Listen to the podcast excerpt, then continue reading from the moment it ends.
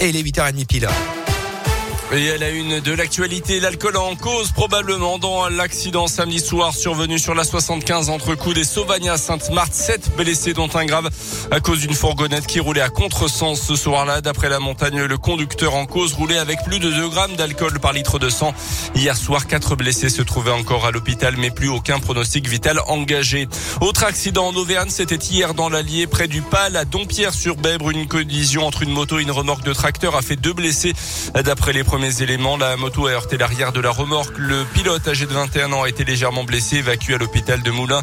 Mais sa passagère âgée, elle aussi d'une vingtaine d'années, a été plus sévèrement touchée, transportée dans un état grave euh, par hélicoptère vers le CHU de Clermont.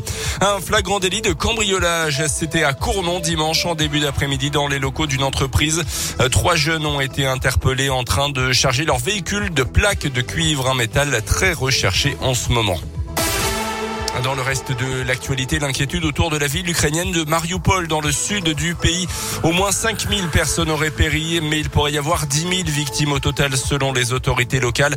L'Ukraine a annoncé qu'Irpin, théâtre de féroces combats dans la banlieue de Kiev, la capitale, a été libéré des forces russes ces dernières heures. De nouvelles tractations vont débuter aujourd'hui en Turquie pour tenter de trouver une solution à ce conflit qui dure depuis plus d'un mois désormais.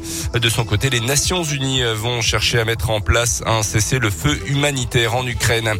À retenir également dans l'actualité la condamnation d'une enseignante à la retraite pour menace de mort envers Emmanuel Macron. C'était en septembre 2020 en marge d'une manifestation des Gilets jaunes. Dans une vidéo largement partagée sur les réseaux sociaux, on la voyait appeler à la décapitation du chef de l'État et les copes de trois mois de prison avec sursis. Les footballeuses 10 heures écrivent l'histoire du sport en Auvergne en battant le FC Nantes dimanche. Elles sont devenues le premier club auvergnat à accéder à la finale de la Coupe de France et le premier club de D2 à se hisser à ce niveau de la compétition.